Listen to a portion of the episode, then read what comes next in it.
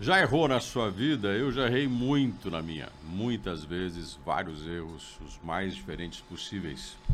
Até hoje, quando eu passo algum tempo refletindo sobre atitudes que eu já tomei no passado, profissional, pessoal, me lembro de algumas situações que me arrependo. Mas me arrependo porque estou aqui, né? Porque já fiz, já vivi. Então você errar é tranquilo. Vou até falar uma coisa engraçada. É a melhor coisa do mundo.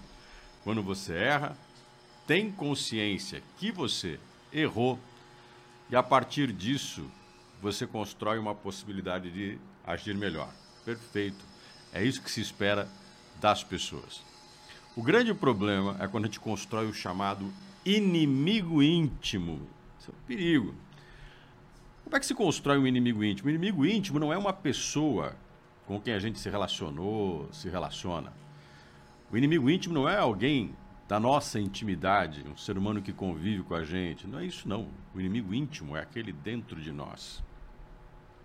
Esse inimigo íntimo é construído como se fosse um amigo invisível ou um inimigo invisível.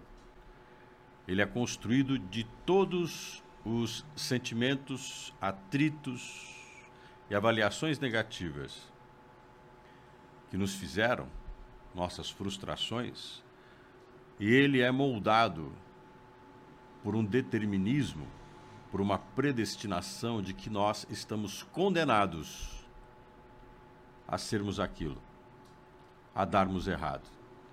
E ele aparece em todos os momentos quando precisamos tomar uma atitude, enfrentar um problema. Ele sempre está lá dizendo: Você não vai conseguir. Se lembra? Você não conseguiu em tal lugar, em tal momento, de tal forma. Vamos destruir esse inimigo íntimo? Te faço esse convite. Coloca like aqui no vídeo e vamos continuar conversando sobre o tema.